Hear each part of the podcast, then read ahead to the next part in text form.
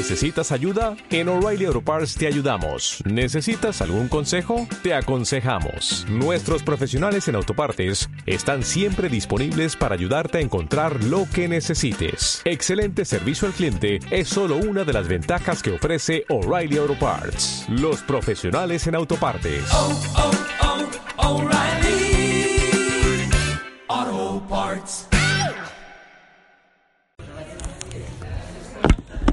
Gracias a las asistentes a esta clase. Bueno, gracias también a los que nos están escuchando por podcast en este momento. A todos nuestros radioescuchas que nos sintonizan, muchas gracias también a ellos. Hoy es un buen día para venir a una clase de Torah. Le dije a una señora, ¿vienes a la clase? Me dijo, hay que festejar el 14 de febrero. Le dije, ¿qué mejor festejo? La mayor muestra de amor entre el pueblo de Israel y Hashem es el estudio de Torah. Entonces, aquí nos encontramos para Bezrat Hashem reflexionar en esta novena clase de consejos del Rambam que vamos a hablar del cuidado de la salud. Toda esta clase, las verajot, las palabras de Torah, están dedicadas para verajá, atzlajá y salud de Tania Bat Miriam, que han patrocinado la clase y la seudá. Entonces les pedimos a todas decir las verajot, Bezrat Hashem, para su verajá, para su atzlajá, para su salud. Gracias, Tania, que tienes este zehut de patrocinar esta clase, que sin duda es un zehut muy grande para agradecerle y para pedirle a Hashem lo que uno desea. Llegamos al capítulo 4 del Maimónides, que es lo que habla de la salud. Hasta ahorita, el Maimónides habló del tema del Izun, en hebreo se dice Izun, que es el equilibrio. Toda la literatura del Rambam está basada en este concepto que es el equilibrio. Estudiamos al principio el equilibrio del alma, o sea, todo lo que es las midot, cómo la persona debe estar equilibrado en sus sentimientos, en sus midot, no ir a un lado ni al otro. Las primeras clases hablamos que en el tema de las cualidades no debe uno ir al extremo de la humildad, porque si no cae en la tristeza, ni tampoco al extremo de la soberbia, sino de lo que es la anabá que una persona sepa su valor, pero que no se sienta superior a los demás. En el enojo no debe uno ser como alguien que no siente nada y lo pisotean, ni tampoco reaccionar por cualquier cosa, sino en medio. Por dentro no reaccionar y hay veces mostrarse por fuera molesto para que este incidente no se repita. Y así sucesivamente en todo el tema del alma de las midot. En la clase pasada estudiamos el equilibrio entre el cuerpo y el alma. No debe uno vivir una vida totalmente materialista, dice el Maimónides, que se olvide del alma, ni tampoco una vida totalmente espiritual, porque para qué Hashem te dio cuerpo. El que se dedica solamente a lo espiritual, unos rezos y no se da gustos y placeres, argumentando que quiere ser una persona muy espiritual, también está equivocado. Pero hoy vamos a hablar lo que es el equilibrio del cuerpo en sí. El Maimónides, sabemos que aparte de un gran jajam era, un gran médico, un gran doctor. No nada más estudió medicina, sino también ejerció como tal. Ejerció como doctor. Era médico del rey de Mitraim. No como algunos que tienen carrera universitaria y no la ejercen. Uno que le dijo a su amigo, ¿qué crees? Yo estudié psicología. Dijo, sí, de verdad. ¿Y cuánto cobras? Lo que marca el taxímetro es lo que. Ya, se dedicó. Hay gente que tiene carrera. mi esposa le tocó hace poquito, se fue en un Uber. Y así platicando con el que estaba, salió que era abogado. Estudió leyes, derecho, abogado y hay que también tener siatad Ishmaya y ayuda de Hashem para que lo que uno estudia lo pueda ejercer. No todos tienen esa habilidad y ese regalo de Akadosh Baruj estos consejos que vamos a estudiar el día de hoy de salud son consejos aplicables para todas las edades. Debe la persona comenzar a cuidar su salud desde que es joven. Y hoy vamos a estudiar el capítulo 4 en el inciso 20 del Maimónides. Pero antes de decirles lo que dice el Rambam, los consejos de salud, me voy a ir al final, al inciso 20. Todo el capítulo 4 habla de consejos de salud. Pero vamos a comenzar por el final. ¿Qué dice el Rambam al final de todos estos maravillosos consejos? Dice lo siguiente. Vamos a decir el texto del Rambam y ahorita lo explicamos.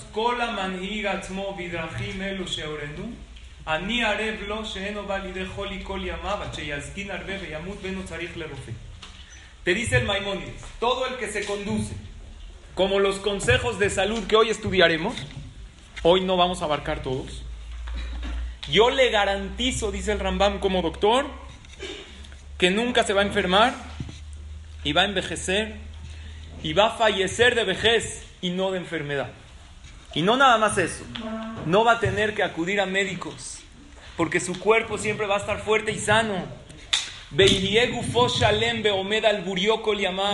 Y siempre va a tener un cuerpo fuerte y sano e inmune a enfermedades.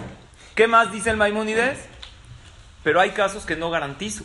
Por ejemplo, dice él, si nació mal, o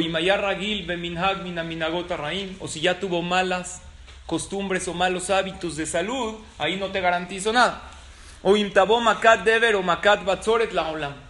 O si barminan hay una plaga en el mundo, existe también la providencia divina, que por más que uno se cuide la salud, puede fallecer joven barminan si hay algún incidente o algún contratiempo. En otras palabras, ¿qué dice el Rambam? Lo siguiente. El que se comporta como los consejos que he escrito, que los estudiaremos hoy, el Maimónides garantiza tres cosas. Número uno, esta persona no se enfermará. Número dos, su cuerpo estará sano y completo. Y número tres, llegará a la vejez con buena calidad de vida. Pero en estos casos no garantizo. ¿Vieron que las garantías abajo hay letras chiquitas? Aquí el Maimónides te lo pone en letras grandes. Te dice, yo te garantizo que si sigues mis consejos, gozarás de buena salud. Sin embargo, hay casos que no garantizo, porque yo no soy Dios. Si tenía un padecimiento de nacimiento, por más de cuide que cuide su salud, ¿qué va a pasar con esa persona? Así a Kadosh Baruj lo trajo al mundo. Porque hay gente que nace así con algún padecimiento. Ay, son cuentas de Hashem. Generalmente por reencarnaciones, vidas anteriores. Hoy en día vivimos en una generación que la mayoría, así dice el Pele hace cientos de años ya escrito, de los seres humanos que estamos en el mundo, ya tenemos vidas anteriores y reencarnaciones pasadas y vinimos a este mundo a reparar lo que en vidas anteriores fallamos. Por eso hay gente que nace Barminán con padecimiento. Habían grandes ajamín que podían ver a la gente y decir, yo veo de qué vida tú provienes. La vida pasada eras tal persona, pero hoy en día muy pocos. Por ejemplo, yo aquí puedo ver que la mayoría de ustedes tenían una buena vida pasada. No pasa nada, estamos bien. La verdad, hoy en día casi nadie puede decir con certeza quién es reencarnación de quién, el Arizal, grandes ajam. Número dos, cuando no te garantizo si tenía malas costumbres y dañó su cuerpo. Una persona que estudia el Maimónides a los 40 años, pero lleva 40 años dañando su cuerpo muchísimo y empieza de aquí en adelante a cuidarlo, hay daños irreversibles. La persona que tiene la mala costumbre de fumar, hay veces son daños irreversibles. Entonces, por más de que una persona se dedique a cuidar su salud, tiene que pedirle a Kadosh Baruj que le ayude a dejar el hábito de fumar o algún otro mal hábito. O si hay alguna epidemia en el mundo, Hazbe Shalom. Si de repente viene alguna epidemia en el mundo, en estos tres casos, dice el Maimónides, no te garantizo que tu salud sea óptima. Pero generalmente, Baruch Hashem, estamos, está escrito que una persona que descuida su salud, hoy en día la medicina lo comprueba, hasta la edad de 40 años aunque uno haga, atente en contra de su cuerpo, el cuerpo todavía puede repararse a sí mismo. Después de los 40, ya empieza uno, como dicen, el cuerpo cobra la factura. Ya empieza uno a qué? A recibir las consecuencias, pero como nadie de ustedes, como veo, no tienen ni 30, entonces ¿qué se preocupan? Tranquila. Estamos todavía a buen tiempo para empezar a estudiar esto del Maimónides. Tenemos que saber también como introducción que los consejos del Maimónides, ¿qué son? ¿Medicina preventiva o medicina curativa? ¿Qué son? Preventiva. Hoy en día toda la medicina, lo que se le llama la medicina tradicional, es medicina curativa. La persona no acude al médico hasta que no está enfermo. Y cuando ya está enfermo, ya está el virus, ya tiene un padecimiento, entonces aquel antibiótico o tratamiento que a uno le dan, que claro, es muy efectivo, ¿qué es? Es curativa, pero no hay mejor que la preventiva. Porque cuando se cura, puede ser que el cuerpo se cure, pero hay algún efecto secundario que ya se dio. Por lo tanto, hoy en día se usa mucho el tema de medicina alternativa, más que nada funciona como medicina preventiva y es la mejor. El Maimónides era muy pro la medicina preventiva. Por eso, en esta parte, en el capítulo 4 de Alajot de Ot, nos va a hablar más que nada de medicina preventiva. Claro que el que está enfermo tiene que tratarse, tiene que tratar de curar su salud, pero lo que vamos a ver hoy para Bezrat Hashem tener una salud óptima y buena es consejos de medicina preventiva. Y principalmente, ¿de qué habla el Rambam? De la comida tenemos que saber que lo que comemos es prácticamente lo que construye nuestro cuerpo. La comida, que es la gasolina del cuerpo, que una persona sin comer no puede subsistir, depende de la calidad de gasolina que tú le pones a tu cuerpo. Es así como va después, eventualmente se va a traducir. Hay veces es a la larga, como el fumador que no tiene efectos directamente cuando lo hace, pero a la larga se van viendo los efectos. Una persona tiene que saber, no es el tema del tabaco, pero hay que decirle a los jóvenes que ni siquiera entren a este vicio, que no tengan este problema, porque después de atentar en contra del cuerpo, estaba viendo, ayer fui al hospital por un tema, ustedes ven en todos los baños de los hospitales, como no se puede fumar, entonces tienen como una una figura, una foto, un diagrama de todo lo que contiene el cigarro. ¿Han visto o no? Entonces ahí te detienes a ver todo lo que contiene para que vea el fumador y esté consciente de lo que está inhalando. Y entre una de esas cosas que es acetona, acetona de las uñas, veneno para ratas, veneno para ratas, insecticida, tiene un componente de la gasolina. ¿Sabían o no? ¿Por qué subieron los cigarros? Como subió la gasolina. Entonces, ¿qué pasó? un aumento a los cigarros ya cuestan unos Malboro cuestan 47 pesos. Si te echas así delicados, de esos de los de albañil, cuestan 22 pesos, no hay ningún problema. Pero la persona atenta en contra de su salud. No siempre uno está dispuesto a escuchar. Yo por eso digo que hoy en día vale más un yo paso por ti que un te amo. Con el precio de la gasolina, la verdad, ¿no? Anoten esa, es importante. Un yo paso por ti vale más que un te amo, ¿no? Con el precio de la gasolina. Ok, entonces, viendo los consejos del Maimónides, no solamente nos da consejos de cómo comer, obviamente.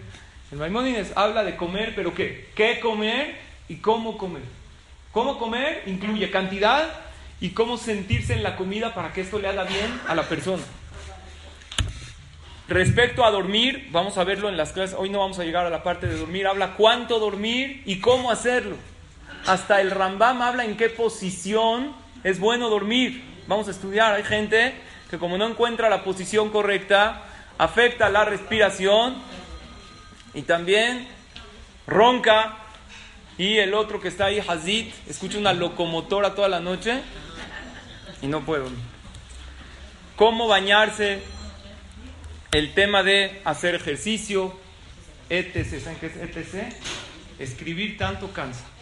Por eso vamos a ver, Besrat Hashem, los detalles.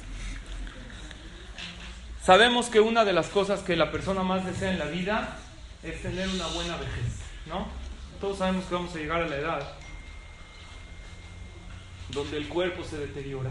Akadosh Baruj ¿para qué hizo esto? Porque Hashem no hizo que el cuerpo año con año se vaya fortaleciendo. Porque cuando la persona está cerca de entregarle su alma a Kadosh Baruj el cuerpo se va deteriorando para que la persona piense, al cuerpo más no le puedo invertir. Por más ejercicio que haga, el cuerpo se va a acabar.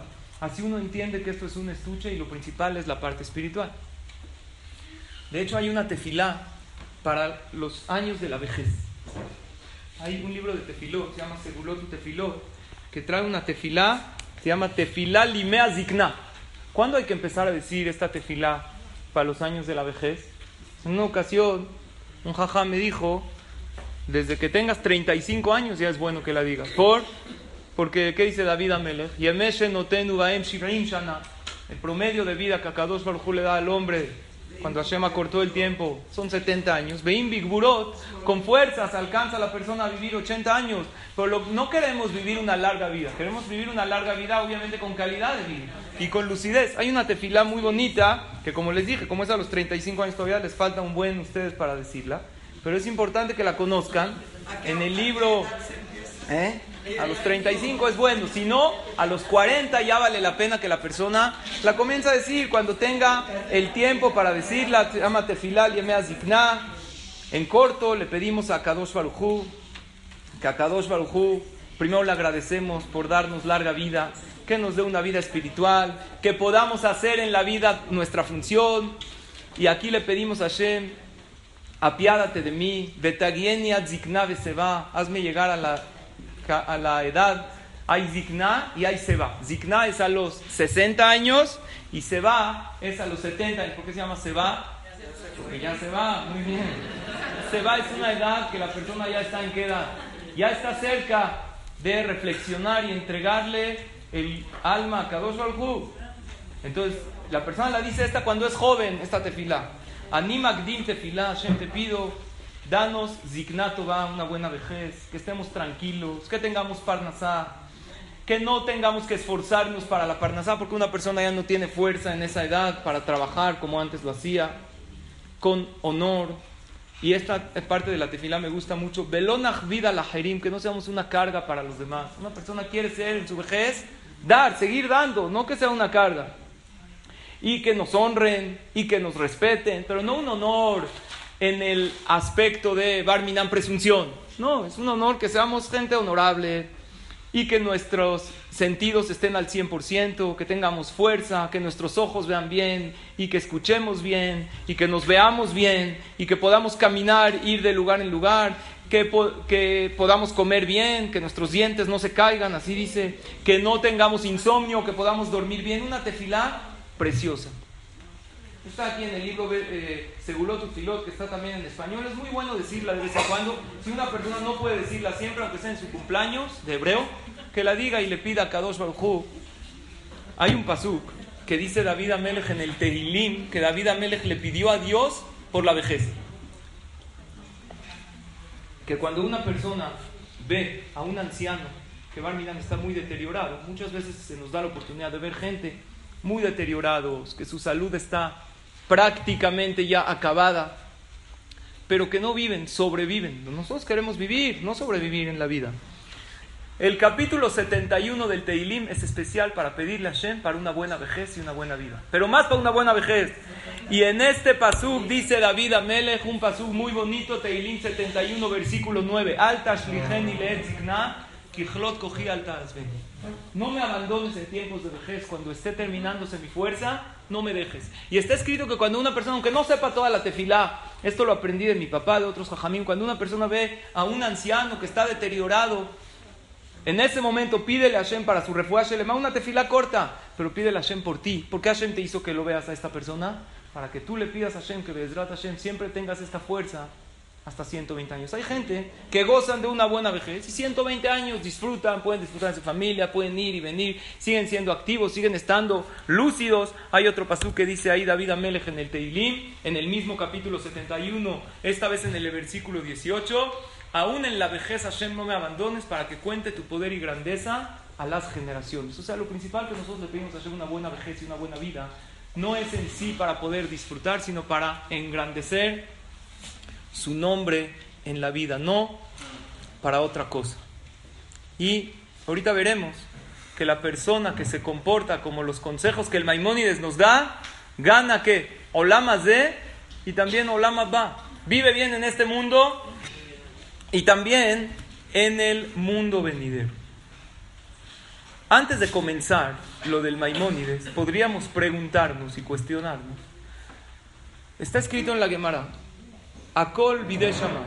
Hay dos citas en el Talmud que dicen que todo está en manos del cielo. Por un lado el Talmud en Berajot, página 33, y el Ketubot, página 20. La Gemara nos dice, todo está en manos del cielo. Entonces la pregunta es la siguiente, si todo está en manos del cielo, ¿para qué yo cuido mi salud? Si de por sí la salud de quién depende? De Hashem. Entonces, aunque la descuide, una pregunta, si merezco estar sano, lo tendré. Y si no, aunque cuide muchísimo mi salud, si Akadosh Baruj decretó que esta persona no la tenga, no la tendrá. ¿Cuántas veces hemos visto gente que hacen ejercicio, que comen sano, y Barminan, por algún decreto de Hashem, no gozan de buena salud? Explica el Mesilat Yesharim de Rabbi Moshe Haim Lutzat, un libro de filosofía en el capítulo 9, él dice así, lo que está en manos de Hashem es después de que uno cuida correctamente su salud. Hashem te dice, sí, la salud está en mis manos, pero tú tienes un deber de cuidar la salud. Cuando una persona peca, entonces provoca con sus pecados que ciertas cosas le sean retiradas. Puede ser la parnasada, puede ser la alegría, y entre ellos puede ser la salud. Y como dañar la salud es un pecado, eso provoca que Hashem no lo proteja. El pecado de dañar la salud provoca que Hashem no lo proteja. ¿Dónde la Torah dice que hay que cuidar la salud? Generalmente nosotros conocemos mitzvot de Shabbat, de Tefilín. La Torah habla de la salud en un pasuk. En la Torah o nada más en Maimonides. Clarísimo. En la Torah está escrito Venishmartem meod lenafshotechem. Devarim, capítulo 4, versículo 15. Cuidarán muchísimo sus almas. Y tenemos que saber una cosa. Dijimos, eh, hay veces la persona tiene malos hábitos, le vienen a decir algún reproche y se le dificulta recibir el reproche. Hay una historia en uno de los altos rascacielos de Manhattan, conocen, hay veces vas ahí a ver el paisaje, ¿no? Estuve hace dos semanas en, eh, en Rockefeller Center, hay un lugar muy alto, se llama Top of the Rock, ¿no? Pagas ahí para ver. ¿Cuánto cuesta subir a ver el paisaje? 34 dólares más taxa. Wow, dije, ¿qué ves? Seguramente está impresionante. Estaba con mi esposa, ya estamos aquí, vamos a subir. Pero estaba una tormenta, estaba cayendo el cielo. Me dijo el policía, ¿sabe que El de abajo, no le conviene subir, no va a haber nada, está todo nublado. Yo que pensé, estás en México, ¿qué te dice? Tú pagas, subes ahí, no ves nada, problema tuyo, ¿están de acuerdo? Uno de los turistas sube a uno de los rascacielos de Manhattan, así por curiosidad, y ve ahí a un empleado fumando un cigarro tras otro. No prendía el otro. Con el otro, con el último prendía el otro. Y así lo ve en pocos minutos fumando varios cigarros, aventándolo. Se ve que era un empleado que trabajaba ahí por su gafete, un poco de nerviosismo, pensando, dijo, me le voy a acercar. Dijo, si le hablo del tema de la salud, a lo mejor no lo voy a convencer. Voy a hablar del tema monetario. Un empleado le dijo, oye, ¿eres consciente de la manera que estás fumando? Tú no te ves a ti mismo, es impresionante. Dijo, sí. ¿Cuántos años llevas fumando? Dijo, llevo 30 años. Pero a este ritmo, dijo, más menos, pero sí, más o menos sí. Una chimenea, tres cajetillas diarias, algo impresionante. Dijo, ya deja la salud, haz la cuenta del dinero que te estás gastando. Si tú, y veo que estás fumando así, Malboro, buenos, mentolados, de. Haz la cuenta. Aquí cuestan 50 pesos la caja, la cajetilla. En Estados Unidos, de a 10 dólares cada uno. Dijo, imagínate, si desde de 30 años que ibas fumando lo empezó a hacer la cuenta. Dijo, si hubieras agarrado todo ese dinero, lo hubieras invertido, a lo mejor te hubieras comprado una propiedad y después vendes esa propiedad y hubieras hecho más dinero y después así le empiezas a hacer una cuenta, a lo mejor te podrías comprar un edificio, un rascacielos como este. Le dijo, perdón, ¿tú fumas o no? Dijo, no, yo para no. Dijo, ¿y tus rascacielos dónde están? ¿Dónde está? Dijo, no, no, yo no, no tengo. Le dijo, ¿qué crees? Yo fumo y yo soy el dueño de todo este edificio. ¿Qué te parece? ¿Qué quiere decir? ¿Cuál es la lección? Cuando una persona no quiere recibir reproche, va a buscar la manera de justificar sus acciones y él siempre está bien. El Midrash dice algo muy interesante. Si yo le pregunto a la gente, la mayoría de la gente, ¿por qué fallecen? ¿Por decreto divino o porque por culpa de él? Nosotros todos, ¿cómo vemos el fallecimiento? Así Hashem quiso, ¿no? La gente, ¿qué dice? Vas a una levaya, un entierro, Dios se lo llevó. Sin embargo, nos dice el Midrash, no es así. Por decreto divino, la persona, la mayoría de los seres humanos pueden vivir unos años o decenas de años más. Pero por ser que la persona atenta en contra de su salud y peca, la persona se quita vida a sí mismo o se quita calidad de vida. Quiere decir, esto se resume en el pasuk, en el versículo que dice Shalom Amelech. Y La tontería de la persona enchueca su camino y luego se enoja con Dios. Luego se lo atribuye a Dios. Dice, Dios, ¿por qué me lo hiciste? Dios dice, yo no te lo hice, yo te un cuerpo sano. En otras palabras, quien bien tiene y mal escoge, por mal que le venga, no se enoje. ¿Están de acuerdo o no? El que tiene bien y escoge el mal, después ¿qué se queja con Hashem? Hashem a todos generalmente, el Maimónides dice, el que nació Barminan, no sano, ya es otra cosa, otro ticún. Pero todos nosotros que nacimos con salud, tenemos que escoger el camino de cuidar nuestra salud y vamos a ver que no es fácil, requiere de esfuerzo, pero obviamente vale la pena. La persona se quisiera preguntar, ¿para qué quiero vivir más años? ¿Para qué? Si depende de mí y no cuido mi salud, no la cuido, uno fallece antes y ya. El motivo de querer vivir más años es solamente para hacer más mitzvot y buenas acciones. No es para disfrutar en sí en la vida, porque la vida sabemos que está llena de retos y de contratiempos. Vean qué frase increíble. Los grandes tzadikim, aún en momentos de sufrimiento, no desean morir. Los que no son tan grandes tzadikim, y muchas veces nos ha pasado con nosotros mismos, o gente que conocemos, están sufriendo y ¿qué desea uno? Ya irse de este mundo. Había un gran jajam, el Maril Diski, una persona muy, pero muy grande, hace 100 años, gran, gran jajam de una categoría que no podemos imaginar, era el jajam de Jerusalén. Él tenía una tía hospitalizada esta señora ya era demasiado mayor, ya había pasado los 100 años de edad. Y él iba a visitarla al hospital, a darle una verajá. Es increíble lo que puede hacer uno con un bikur jolim, de verdad. Nosotros no entendemos, date ese tiempo para ver a alguien en el hospital. Dile gracias a Shem que yo estoy afuera. Que yo soy de aquel que tengo la oportunidad de ser el que visita y no Barminan. Si Dios quisiera, podría ser diferente. Ahorita que tú tienes la oportunidad de ser tú el que hace el bikur jolim, Date el tiempo. Si uno realmente lo quiere, hubo algo que me dio mucha fuerza para hacer Bikur Jolim. Hay una persona del Beta Knesset, su esposa está hospitalizada. Y no pensé ir a verlo, la verdad. Le preguntaba a él cómo va su esposa, le mandaba un chat, dile que estamos pidiendo por ella. Y la verdad, mi esposa, con toda confianza, me dijo, creo que tienes que ir a verlo. Y que no es que tengo tanta... Me dijo, es diferente, tú eres el ham del lugar, ve, le vas a levantar el ánimo. No lo van a creer. Fuimos a verla, dijimos un teilim. A las pocas horas, llevaba unos días en terapia intensiva, la pasaron a un cuarto normal. Yo no sé por qué fue. Pero el hecho que la familia me haya dicho, jajam, gracias por sus tefilot, por sus verajot, eso ya los hizo sentir bien a ellos. Puede ser que no fue por eso, pero el sentimiento que uno le da al otro que lo está acompañando es algo muy grande. Hay que buscar oportunidades y pensar, Hashem, si yo debería de estar en el hospital, ya cumplí estando en el hospital visitando. ¿Qué mejor que hacerlo así? que hacerlo con salud y no va a con ropa de hospital y con comida, cosas que uno no puede comer. Que seas tú la persona que va, a lo mejor perdiste dos horas con el tráfico, obviamente sin desatender a la familia, pero sí ponerlo como una prioridad esta mitzvah. Como hay comités de Bikur Holim, entonces nosotros pensamos que ellos se dedican al comité. No tienes que ser el comité, es una mitzvah de la Torah. Si es alguien conocido, no tiene que ser muy tu amiga. Si es alguien totalmente desconocido, a veces no le das ese buen sentimiento. Alguien que conoce, sabes lo bien que se va a sentir cuando lo vas a visitar, es algo maravilloso. El Jajam Maril Biskin fue a visitar a su tía. Esta señora, como les dije, casi 100 años de edad. Y estaba muy, pero muy deteriorada. Pero Baruch Hashem estaba perfectamente lúcida. Su salud demasiado deteriorada. Fue el Jajam a visitarla y le dijo, la señora le dice, oye querido sobrino, sé que tú eres un gran Jajam. ¿No me puedes dar una granja para que yo tenga larga vida? Más vida y el jajam, la verdad, puso un semblante como de sorpresa. ¿Para qué quiere una persona una vida? Larga vida en estas condiciones. Está postrada a la cama. Estamos hablando hace 100 años que las condiciones de la medicina y de los hospitales nada que ver con hoy en día. ¿Para qué querrá?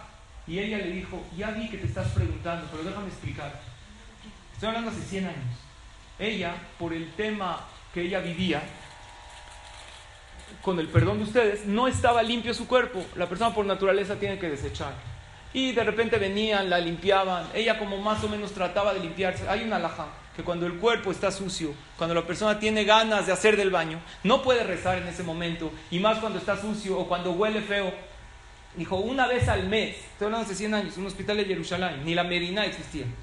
Viene una enfermera y me limpia perfectamente, porque la limpiaban más o menos, pero una vez al mes la bañan y la limpian. ¿Saben qué es limpiarse una vez al mes? Y estar todo el mes en una situación tan desagradable, nadie aguantaría. Esa vez al mes que me limpian, ¿cuánto duro limpia perfecta que huelo bien? Tres horas. Y en esas tres horas me apuro a decir todo el libro de Teilim. ¿En cuánto tiempo puede uno decir todo el libro de Teilim? Más o menos, si le metes turbo, quinta, en dos horas y media te lo Pero ¿para qué meterle turbo y no pronunciar bien? En tres horas lo puede uno decir palabra por palabra. Yo ya lo tengo medido. Hay una segula de decir todo el libro de Teilim y pedir una cosa, desde el principio hasta el final. Y ella lo podía hacer una vez al mes. Y dijo, no vale la pena vivir más tiempo. Así cada mes gano un Teilim más, un libro de Teilim. Vean qué maravilla. Es gente grande que entienden el valor de la vida. Ahora sí vamos a empezar los consejos del Maimónides. Dice el Rambam así.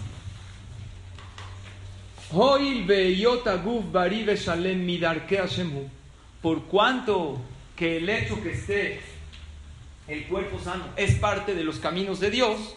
¿Por qué? Porque uno no puede servir a Shem si está enfermo, porque va a estar de doctor en doctor, no va a poder ir a una clase de Torah, no va a poder ayudar, no va a poder hacer Bikur Jolim y hacer Gesed y ser una buena esposa y madre si está dedicada constantemente o dedicado a cuidar su salud o a curarse. Por eso debe la persona alejarse de las cosas que atentan en contra de su cuerpo. Aquí el Maimónides nos explica por qué él puso esto en el libro de Alajot. Que como él era doctor, si él era sastre, entonces pondría aquí leyes como arreglar una ropa. Entonces, ¿por qué lo puso? Dijo, no porque soy doctor. Porque el hecho de cuidar la salud es una de las mitzvot primordiales de la vida. Y ahora sí empieza el primer consejo. Voy a empezar a decirte los consejos. Y recuerden, el que cuida estos consejos cabalmente tiene una garantía del Rambam que no se enfermará. Todo esto es medicina preventiva. Consejo 1. Leolam lo adam ela que Que no coma la persona solamente cuando qué?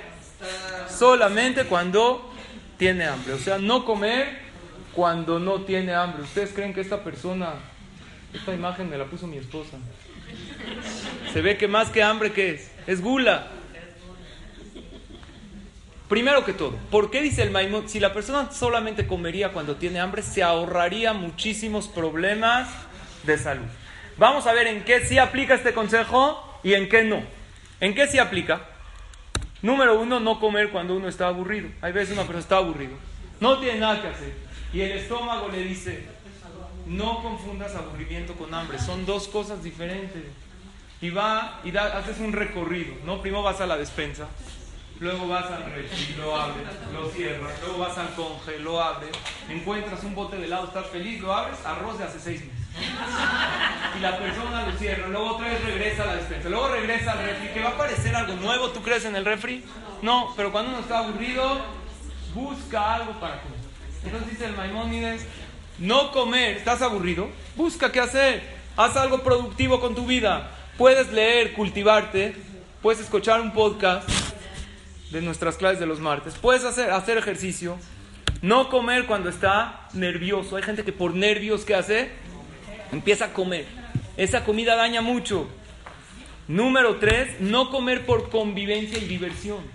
Ya comió, está lleno, pero vamos con los amigos. Cuando uno va de convivencia, no le importa qué come, qué toma, si le hace daño, qué fuma, no le importa nada.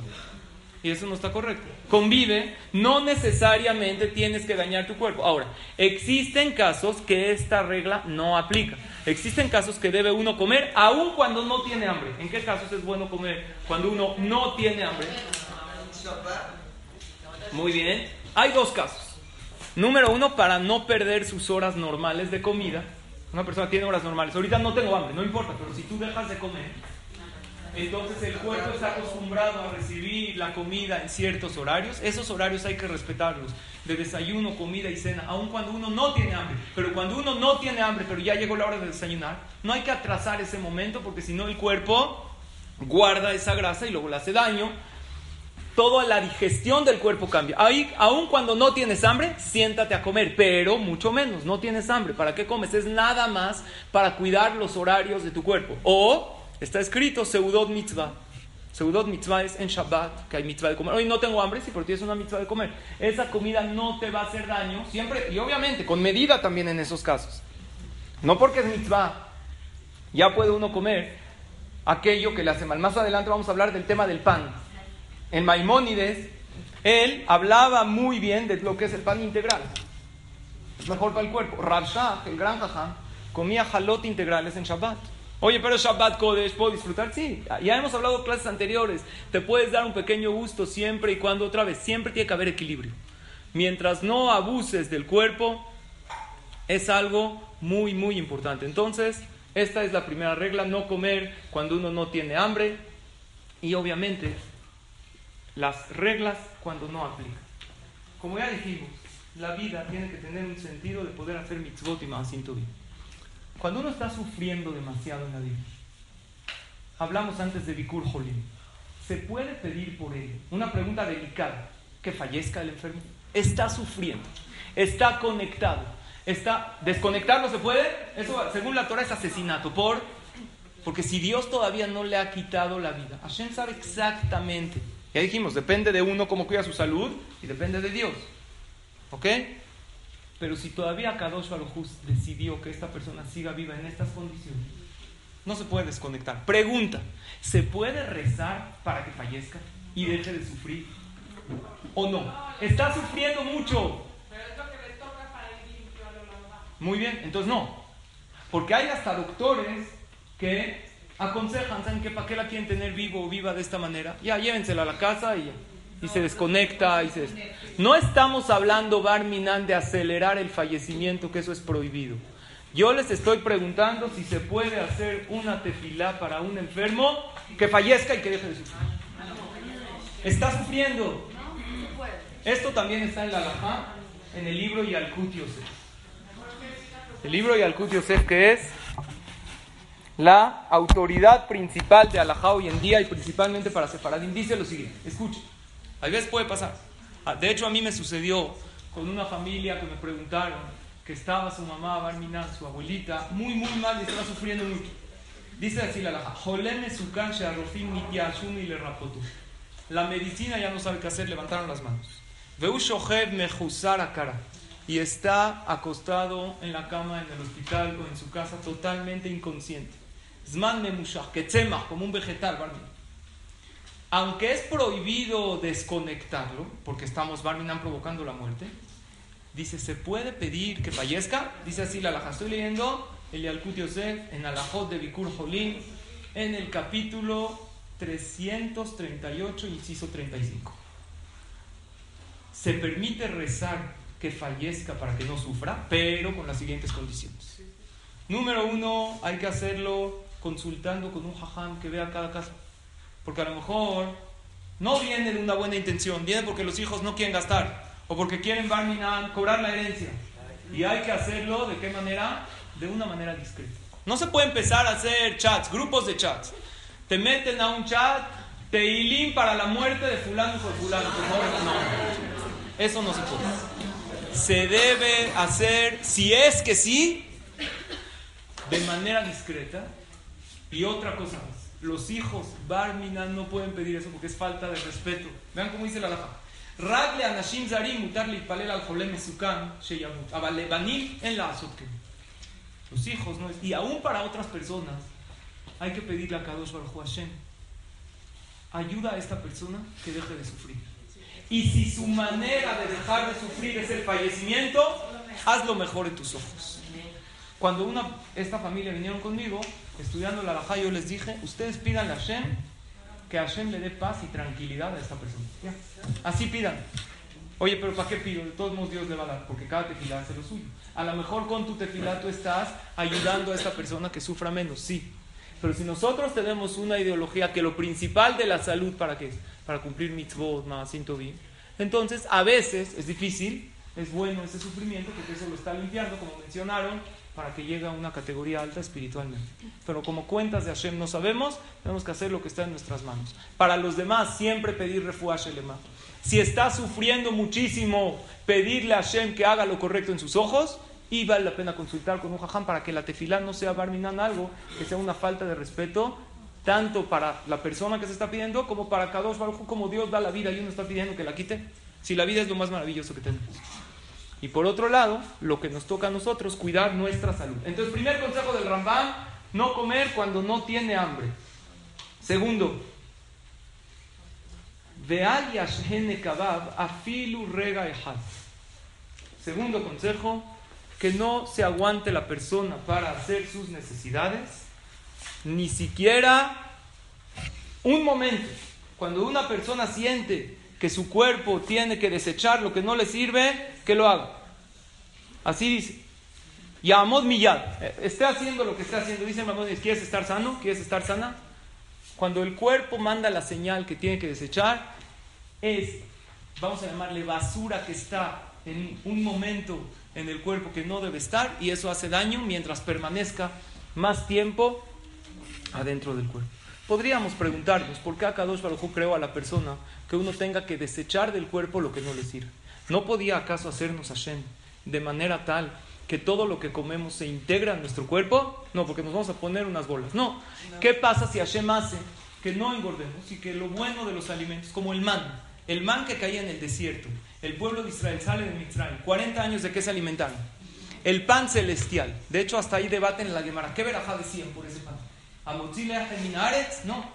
No es pan que sale de la tierra. Hay una opinión, Amotzile Minashamayim. Es pan que sale del cielo. Hay opinión, Sheakol ni Yabitbar. Como Sheakol, lo que no sale ni de la tierra, tampoco crece del árbol. ¿Qué se dice? Sheakol. El pueblo de Israel, 40 años, no se enfermaron. ¿Por qué? Porque dijimos que todo es lo que uno come. Y como era pan celestial perfecto, no tendrían que desechar, no tendrían que hacer sus necesidades. Solamente si comían algo fuera del man, por ejemplo, si pasaban por algún poblado y de ahí le compraban a los habitantes pan o frutas o cosas, ahí tenían que ir al baño. Pero si comían puro mal, no había necesidad, el cuerpo no desechaba nada. Ustedes saben que la NASA, ¿han ido a la NASA en Houston o no? ¿Alguien fue? Ahí te enseñan qué comen los astronautas. No pueden, hay baños en Marte, donde, hasta donde yo sepa no. ¿Qué comen los astronautas? Suben a la luna, no, en el arbolito. No hay arbolito ahí para hacer. En la llanta, la llanta del cohete, no van a hacer ahí. Hay como una pasta, no sé si lo vieron. Es como pastosa, así como una pasta de dientes, así parece. Y esta pasta es para una sola comida. Y como no hay baños ahí, no se pueden quitar el traje de astronauta trataron de idear una comida que es totalmente asimilable al cuerpo humano y tiene varias cosas. Número uno, sabe horrible, porque si le ponen azúcar, los saborizantes ya tienen que hacer del baño y no pueden. Alimenta mucho, sabe horrible, los llena y con todo y eso todavía no han logrado que no tengan que hacer del baño. El traje de astronauta, con todo el respeto a ustedes, tiene una especie de pañal que tiene que desechar un poquito pero no pueden ni comer ni tomar nada, porque si sí, no pueden desechar. ¿Cuánto cuesta cada una de estas pequeñas pastas? Unos 2.500, 3.000 dólares. Es, de este tamaño. Y detrás de eso hay tantos científicos investigando cómo hacer para que la persona no tenga que desechar. Y no lo han logrado bien. El man que caía del cielo era totalmente 100% asimilable al cuerpo. De hecho, una de las quejas del pueblo de Israel contra Moshe Rabbenu, ¿cuál era? ¿Cuánto tiempo vamos a comer man? ¿Acaso existe una persona que come y no desecha? Algún día explotaremos. Y Moshe Rabbeinu les dijo, no se preocupen, eso es pan celestial, no tiene desperdicio. ¿por qué Hashem no hizo al ser humano que no tenga que desechar?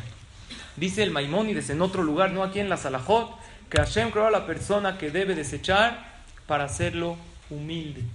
Porque el ser humano, cuando ve que todo lo logra, que todo lo hace, hubieron reyes, un segundo, a lo largo de la historia, que se creían a sí mismos dioses, se jactaban que eran divinos. ¿Por qué? Todo el mundo les obedecía, la gente se les posternaba. Creían, después de la imaginación, cuando una persona se repite una mentira muchas veces, ¿qué pasa? Se la acaba creyendo. Uno de ellos, ¿quién fue? Nada menos que Paró, el que estamos leyendo en estas perashiyot. Él decía que él era Dios. Y con todo y que sí, tenía que hacer sus necesidades. Pero como tanto poder tenía, se cegó. Y por eso él decía a la gente que él no iba a hacer sus necesidades. Él se iba todos los días en la mañana a bañar al río Nilo y él acostumbró a su cuerpo, uno con las necesidades fisiológicas puede educar a su cuerpo. ¿Cuándo retener? Pero dijimos que es malísimo retener las necesidades. Por eso dice el Maimónides que no. Pero él acostumbró a su cuerpo que una vez cada 24 horas retenía todo lo que comía. Y en las mañanas iba al río Nilo y ahí hacía todas sus necesidades y dejaba todo ahí. Y él a todo el mundo le decía que él no va al baño porque él era un dios.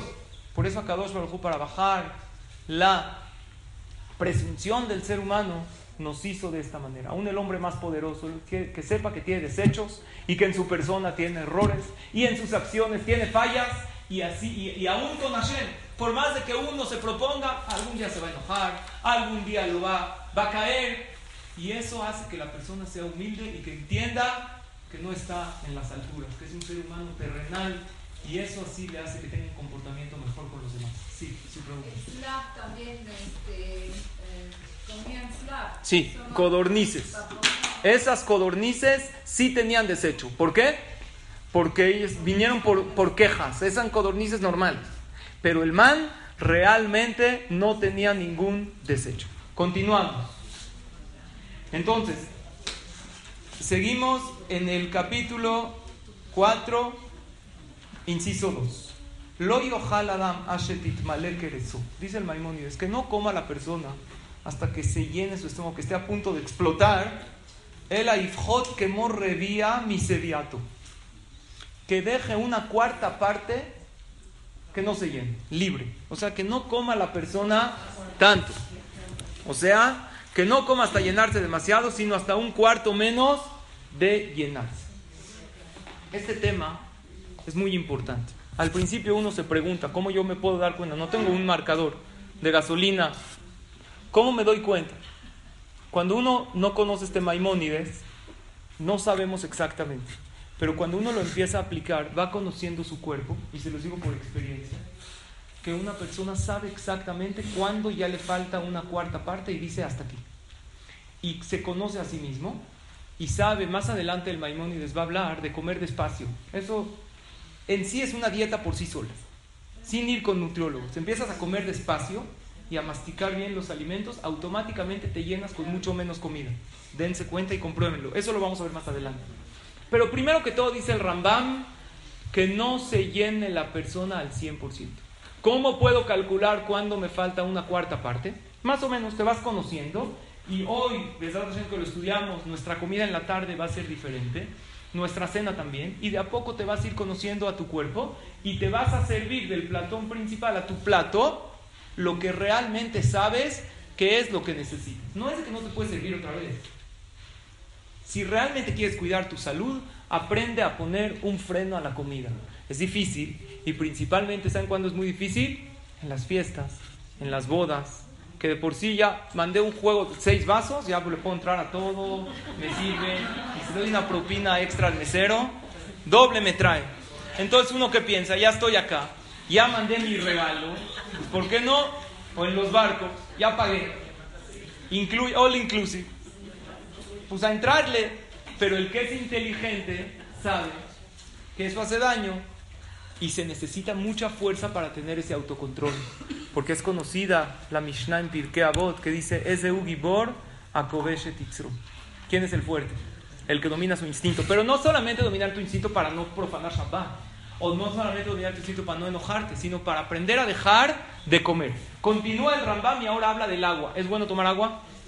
¿Antes de la comida, en la comida o después de la comida? Dice el Maimónides así, se ve que ya están muy informados.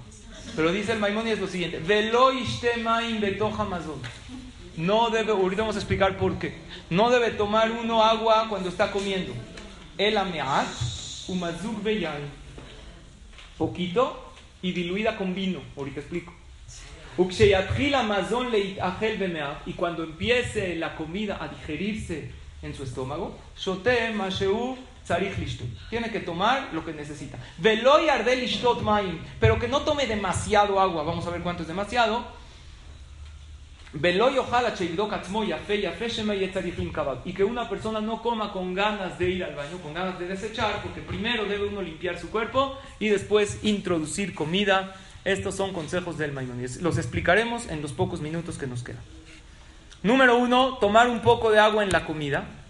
Y después de la comida, tomar un poco más para saciarse. No es de que uno no debe tomar nada de agua cuando come, no, porque si no te ahogas. tienes que tomar un poquito, pero no como muchos estamos acostumbrados a tomar demasiada agua cuando estamos comiendo. Eso no es bueno, ahorita explicamos por qué.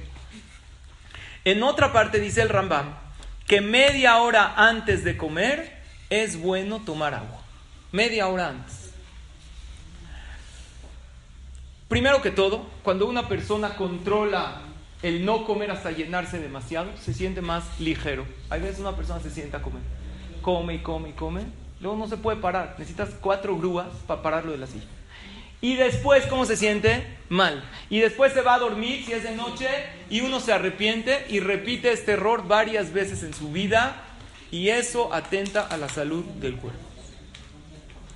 El tema del agua, voy a explicar por qué no es bueno, por qué el Maimónides no nos aconseja tomar agua cuando uno está comiendo. Está más rico, vas comiendo y tomas un trago de agua. ¿Qué es lo que digiere la comida? Los jugos gástricos. Los jugos gástricos, para que estos trabajen correctamente, necesitan estar como tal. Pero si una persona toma agua mientras está comiendo, estos jugos gástricos se diluyen. Y como se diluyen demasiado, no hacen su fuerza correctamente y no digieren la comida correctamente, cosa que se traduce eventualmente en dolores de estómago. Por lo tanto, en el momento que uno está comiendo, debe acompañar poquita agua. Antes de comer, sí es importante que la persona media hora antes de comer tome agua, así empieza el cuerpo a trabajar y después cuando ya va a comer, entonces ya están los jugos gástricos bien. ¿Por qué dijo el Maimónides que dentro de la comida puede tomar vino? explico por qué. Porque, muy bien, el vino no se considera agua.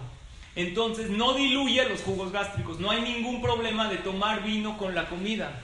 Pero tomar demasiada agua cuando uno está comiendo, esto afecta a la persona demasiado.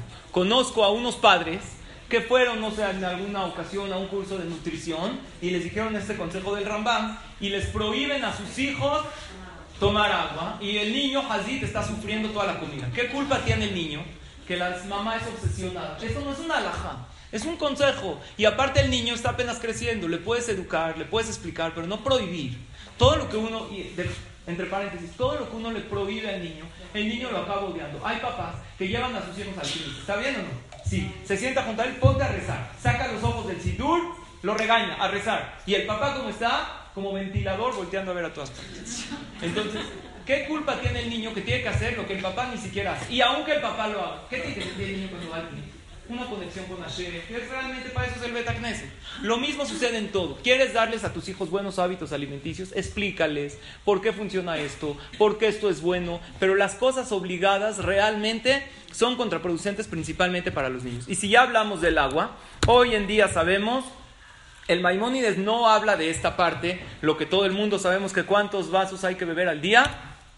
Ocho vasos al día es lo recomendable. Es muy bueno tomar dos vasos en la mañana al despertar, un vaso media hora antes de comer cada comida. Esto sí lo dice el Maimonides, antes de comer cada comida, media hora antes. Por ejemplo, ahorita son las 12 casi. ¿A qué horas vas a comer? Más o menos das la cuenta, media hora antes, te echas tu vaso de agua despacito. Esto ayuda al cuerpo, primero que todo en la mañana, activa los órganos para que trabajen correctamente, reduce la tensión, limpia la sangre, evita infartos. Es algo muy, muy bueno que Akadosh Baruj creó para la persona. Un vaso después de hacer ejercicio, uno por la tarde o en el transcurso del día, y un vaso de agua antes de dormir. Todo esto se habla hoy en día. El Maimónides no habló de todos estos, pero sí habló de dos puntos. Número uno, de no tomar agua dentro de la comida. Sí habló el Rambam de un vaso media hora antes de comer. Y sí habló de no tomar demasiada agua. Porque si el agua es buena, entonces una persona va a empezar a tomar muchísima agua. ¿Y qué va a suceder? También le va a hacer daño a su cuerpo. Siempre la llave de todos estos cursos es lo que es el equilibrio correcto. Ya que habló el Rambam del vino, vamos a decir algunas palabras sobre el vino. Existen ciertas religiones o doctrinas las cuales prohíben a todos los practicantes el consumo de alcohol, hasta una gota, como el Islam. Aquellos musulmanes que creen que lo practican, tienen prohibido una gota de vino, es como el puerco en la Torah, no se puede nada. La Torah no dice eso. En la Torah el consumo de vino es permitido, prohibido o mitzvah. Mitzvah, de hecho. Tenemos muchos casos, por ejemplo, la Gemara dice en Masejet el Talmud dice que hay ciertas cosas dice, miautam yafe berubam. Hay ciertas cosas que poco es bueno y mucho es malo. Uno de ellos es el consumo de vino.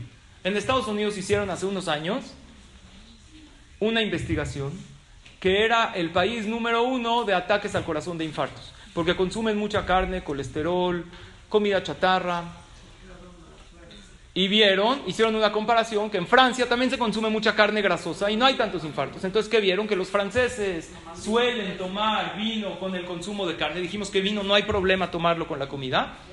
Y en Estados Unidos, ¿con qué acompañan la carne? Con una buena lata de coca fría. Por lo tanto, es algo malo. Entonces empezaron a sacar mucha publicidad del vino. ¿Y a qué vino se refiere? Vino tinto especialmente, que es bueno para la sangre, que hable las arterias. El vino tinto es mejor en ciertos aspectos que el vino blanco. ¿Y qué creen que sucedió? Empezaron a vender muchísimo, esto pasó hace unos años, subió el consumo del alcohol en Estados Unidos y muchísimos borrachos tirados en la calle, hasta que otra vez tuvieron que decir en los medios de comunicación que no, que no tanto, porque también daña el hígado. Entonces en medio, la Gemara lo sintetizó en una frase en una frase que por eso me encanta el judaísmo. Tenemos algo increíble, equilibrado y perfecto, señoras. Tenemos que saber qué dice la Gemara. Poco es bueno y mucho es malo. Una de ellas es el vino. Por otro lado, tenemos un capítulo de Teilim que dice claramente: Beyain yesamach levav leatzil panim misham. Teilim 104. El vino alegra el corazón y aparte cambia el semblante. Una persona toma alcohol con medida. Hay en las eh, fiestas es mitzvah, en una boda, en el kiddush, aunque no necesariamente tiene que tener alcohol, pero vino con alcohol es mejor, obviamente poco. ¿Y por qué el Maimónides habló de rebajar el vino con agua?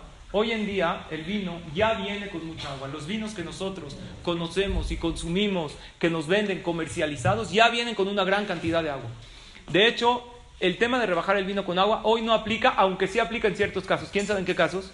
Hay una mitzvah en el kiddush de Shabbat, ponerle tres gotitas según la Kabbalah.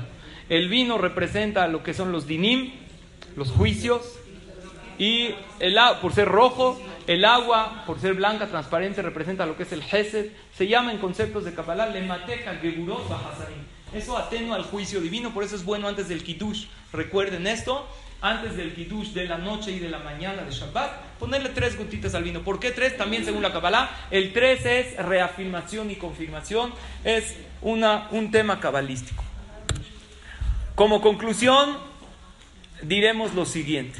Sabemos que es difícil controlarse. Alguien me preguntó en la clase pasada, Jajam, según las cualidades que usted dijo, yo la verdad sigo cayendo en las en mis errores, pero ya siento como una culpa. ¿Eso es bueno o no? Hay una frase que dice que cuando la gente está haciendo dieta, lo que quieren decir en nuestras palabras es, estoy comiendo, cuando alguien te dice estoy haciendo dieta, ¿sabes qué te quiere decir? Estoy comiendo exactamente lo mismo, pero ahora me siento culpable. Eso significa que estoy haciendo. ¿Cómo igual? ¿Es bueno o no? Por un lado el sentimiento de culpa es bueno, porque ahorita te sientes culpable y después no vas a poder con el sentimiento de culpa y lo vas a dejar de hacer. Una persona que antes se enojaba y decía, les puse un estate quieto a todos, qué bueno. Pero ahorita dice, ¿para qué lo hice? Lastimé a esa persona que tanto quiere, que tanto me quiere y lo quiero. Esa no es la manera de educar a los hijos. Pero se enojó, se sigue enojando, pero ya siente un sentimiento de culpa, también es un paso, porque eventualmente lo va a dejar. Por lo tanto, vamos a empezar, Besrat Hashem, con estos consejos que estudiamos hoy. De a poco, porque son hábitos que es difícil cambiarlos, pero sí es muy, muy importante que comencemos con ellos. Número uno, cuidar la, conclusión, cuidar la salud y no pensar que está en manos del cielo. Es tu mitzvah.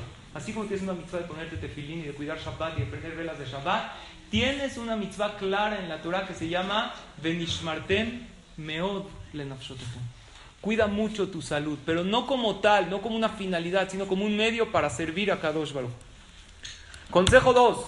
No comer sin hambre, excepto para tener un tiempo fijo de comidas y por seguridad mitzvah. Pero así nada más comer por gula, no. Porque créeme que no va a aparecer nada nuevo en el refri si lo abres 20 mil veces. Y la persona, así es como Facebook, aunque sabes que no hay nada, lo abres cada 10 minutos a ver qué publican por ahí. ¿Ok? Jabot, ahí, ahí. Número 3 comer hasta que falte un cuarto de su capacidad. Esto requiere de un trabajo, pero créanme, podemos lograrlo si nos acostumbramos. Media hora antes de la comida tomar agua. En la comida no tomar solo si necesita. O sea, si necesitas para pasar. Pero acostúmbrate a no tomar agua en la comida. Y después de la comida tomar lo que uno necesita. Vino tinto es bueno con medida y no tan concentrado. Porque muy concentrado el vino, dijo el Maimónides, es bueno rebajarlo con agua. Por último, no aguantarse para hacer sus necesidades, que es un muy buen consejo. Quisiera analizar con ustedes una última frase. Cuida tu cuerpo ya que es el único lugar donde tienes que vivir eternamente. El cuerpo a cada nos, nos los dio y nos lo encargó. Y hay que nos falta hablar de más cosas, de bañarse, de hacer ejercicio, de dormir y más hábitos alimenticios que la clase que entra no lo vamos a hablar de ello por porque quisiera empezar a hablar unos temas de Purim que ya se aproxima. Tenemos el tema de la alegría de Purim, del significado de lo que esta fiesta es. Entonces haríamos un paréntesis para hablar de Purim y de Pesach y después continuamos. Hay señores me preguntaron cuántas clases más del Rambam. Está tan amplio que podríamos dar 50. Entonces, las que ustedes me digan, cuando ustedes me digan, ¿sabe qué, Jajam? Ya estamos hartas del Rambam, entonces cambiamos de tema. Mientras no, continuamos. Sí. Gracias a todas por su asistencia y por su atención. Que Hashem las bendiga con todas las.